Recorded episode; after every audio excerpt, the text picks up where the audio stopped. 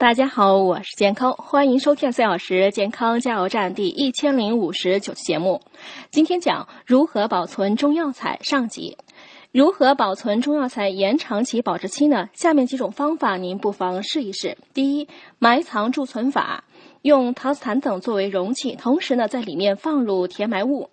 石灰填埋法适用于易变色、虫蛀发霉的药材，如黄芪、三七、天麻、红花、冬虫夏草等；而用花椒、大蒜埋藏，可利用其挥发物质的作用，达到防虫蛀的目的，适用于有腥味的动物类药材，如蛤蚧、鹿茸等。古麦糠埋藏的多用于胶类根类药材，如阿胶、龟板胶、鹿角胶、人参、党参等。无论哪种填埋物，都需要用双层禁纸将药材包好，置于容器内。同时呢，将填埋物下填上埋，密封，使之与空气隔绝，防潮防蛀，并置于阴凉干燥处。